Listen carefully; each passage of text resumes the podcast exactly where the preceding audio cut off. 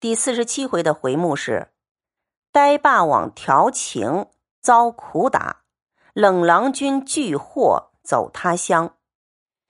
上回鸳鸯的事儿还没有了结，邢夫人进来了，其他人都很识相，通通都溜走了，不想沾包。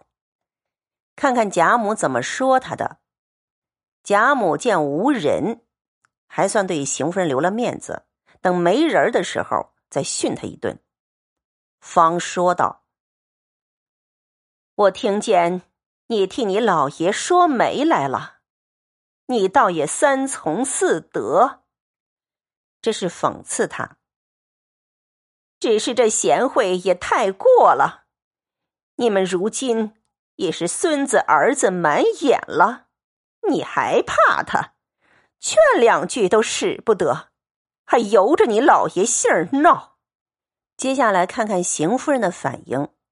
邢夫人满脸通红，回道：“我劝过几次不依，老太太还有什么不知道呢？我也是不得已。”这个邢夫人很不行。贾母说：“他逼着你杀人，你也杀去。”贾母对他这一次非常严厉。那个时候，对自己的媳妇是可以教训的。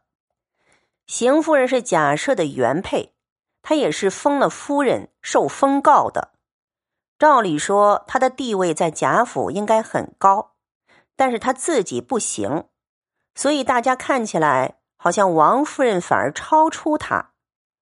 其实她的地位比王夫人高得多，她真的是跟贾赦两个。继承了荣国公爵位，贾母平常对这种媳妇儿不能够疾言厉色，这一次是忍不住了，对这个大媳妇儿话说的非常重，而且贾母说要娶小老婆，我拿几百两银子你买去，当然说的是气话，但是后来贾赦是真的拿了几百两银子去买了一个十七岁的叫嫣红的小丫头。放在屋里，这个人真是很差劲，吃了一个大教训还不知羞耻。贾母在生气，凤姐儿他们赶快陪老太太打打牌消消气儿，把薛姨妈也找过来，几个人打牌。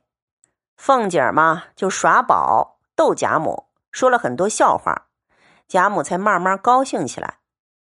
邢夫人特别尴尬。被骂了一顿，又不能赌气就走了，就站在旁边伺候。贾母也不搭理他，自己玩牌。这几个人热闹的时候，让他站在那里。凤姐这个孙媳妇呢，因为邢夫人在，她也不敢坐。贾府规矩很大。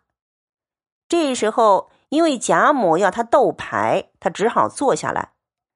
鸳鸯在旁边帮贾母洗牌，你看多尴尬。邢夫人等于被罚站，她没有参加斗牌。这个时候，贾琏不识相，跑过来想问贾母：“赖嬷嬷的孙子赖尚荣当官了，他家里头摆宴请贾母，什么时候出发？”他一来，平儿就说：“你快别去，里面邢夫人都挨骂了，快点走吧。”贾琏想，又不关我什么事儿。就跑来在外边探头探脑，结果一下子被贾母逮到了，写的特别有意思。贾母一回身，贾琏不防，便没躲灵里。贾母便问：“外头是谁？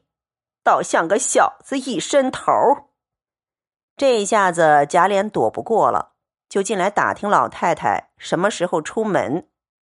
贾母说。既这么样，怎么不进来？又做鬼做神的。贾琏陪着笑说：“见老太太玩牌，不敢惊动，不过叫媳妇出来问问。”贾母又说：“就忙到这一时，等他家去，你问多少问不得。哪一遭你这么小心来着？又不知是来做耳报神的。”也不知是来做探子的，鬼鬼祟祟的，倒唬了我一跳。什么好下流种子！这下子一骂骂了一家。他是贾赦的儿子，什么好下流种子？你媳妇和我玩牌呢，还有半日的空，你家去再和那赵二家的商量治你媳妇去吧。大家记得吗？凤姐生日那一天，贾琏一看得空，马上就把鲍二家找过来了。鸳鸯这时候笑道：“鲍二家的。”老祖宗又拉上赵二家的，贾母也笑着说：“可是我哪里记得什么抱着背着的？提起这些事儿来啊，不由我不生气。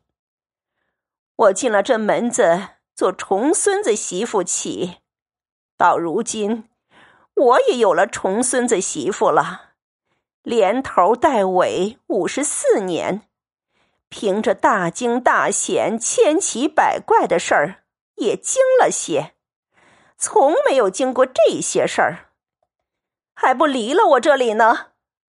把贾琏赶走了。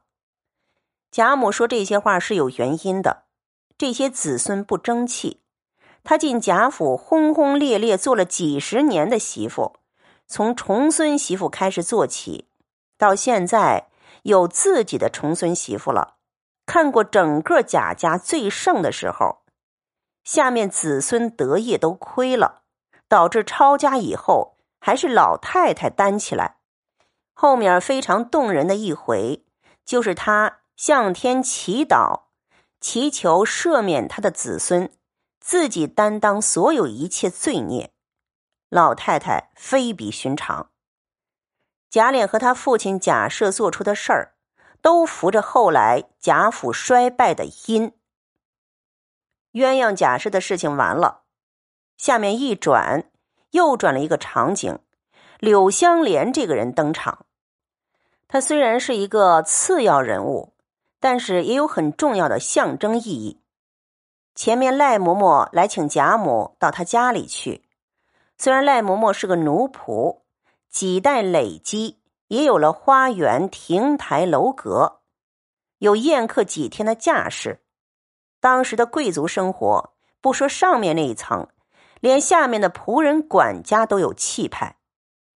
赖尚荣请了一些世家子弟，也请了几个他的朋友来作陪，其中就有一个柳香莲。那柳香莲原是世家子弟，读书不成，父母早丧。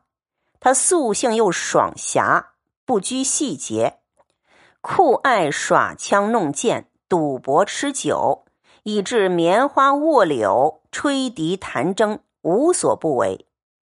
因为他年纪又轻，生得又美，不知道他身份的人却误认为他是游灵一类的。这是一个很特别的人，出生在世家，人长得美，性格也特别。照理说，世家子弟不会去票戏、串戏、玩枪舞棒的，他却是不拘礼俗。记得吗？在《红楼梦》开始的时候，冷子兴跟贾雨村两个人谈论贾府的人，说贾宝玉的个性很怪。贾雨村就说，历史上有尧、舜、禹、周公这类的圣贤。也有蚩尤、纣王这种大奸大恶，还有一些人不属于这两类的，不能拿普通世俗的观念来评判。譬如阮籍、嵇康，宝玉呢就属于不拘礼俗的人，柳香莲也属于这一类，因为他喜欢串戏，有时候就让人误会。像薛蟠这个呆霸王，就动了歪念头。薛蟠自上次会过一次，已经对柳香莲念念不忘，又打听他最喜欢串戏，而且串的都是生旦风月戏文，不免呢错会了意，误认为柳香莲是风月子弟。明清时代唱戏的游灵，所谓戏子，有很特殊的身份，可以接近贵族阶层，能跟他们交往。甚至变成娈童式的关系，像忠顺王府对蒋玉菡就是这样，是蓄养他的。薛蟠以为柳香莲是戏子之流，那么他可以随便的招惹他，其实是把柳香莲误判了。柳香莲跟宝玉是有特别的交情，你看赖尚荣找到宝玉了，说：“好叔叔，把他交给你，我张罗人去了。”说完就走了。至于柳香莲跟宝玉的关系，从前是什么样子，怎么认得的，通通不必讲，在这场就讲清楚了。宝玉便拉了柳香莲到庭侧的小书房中坐下，问他这几天。可到秦钟的坟上去了。香莲说：“怎么不去？前日我们几个人放鹰去，离他坟上还有二里。我想今年夏天的雨水勤，恐怕他的坟站不住。我背着众人走去瞧了一瞧，果然又动了一点子。回家来就便弄了几百钱。第三日一早出去，雇了两个人收拾好了。”宝玉是个性情特殊的人，大部分的男人他都不喜欢，尤其有两种人：第一种像薛蟠、贾琏、贾珍那种非常好色、不尊重女性，只喜欢肉体上寻欢这一类；第二种像贾雨村甚至于贾政那种，在官场里攀爬求名利，儒家培养出来的头脑，他也敬而远之。他比较接近的。就像蒋玉菡、柳香莲、秦钟，甚至于北静王，秦钟早夭，柳香莲也跟秦钟熟识，都是串起来一挂子的。他们两个人讲话的时候，也特别有一种亲近，可以互吐心事。柳香莲说：“不久我又要走了。”他是平踪浪迹、到处漂流的人，无法定在一个地方。他跟宝玉告辞。说我还是早点离开好了。你的那个表哥，就是说薛蟠，又犯了毛病了。香莲是这么说的：“你那令仪表兄还是那样，在坐着未免有事，不如我回避了倒好。”宝玉想了一想，说：“既是这样，倒是回避他为是。只是你果真要远行，必须先告诉我一声。”千万别悄悄的去了。说着，便滴下泪来。柳香莲说：“自然要辞的，你只别和别人说就是。”宝玉依依不舍，要他出去到哪儿告诉一声，不要一下子走了又找不到了。他跟柳香莲的关系，我想也不只是一般人讲的同性之间特别的情谊，特别的情谊。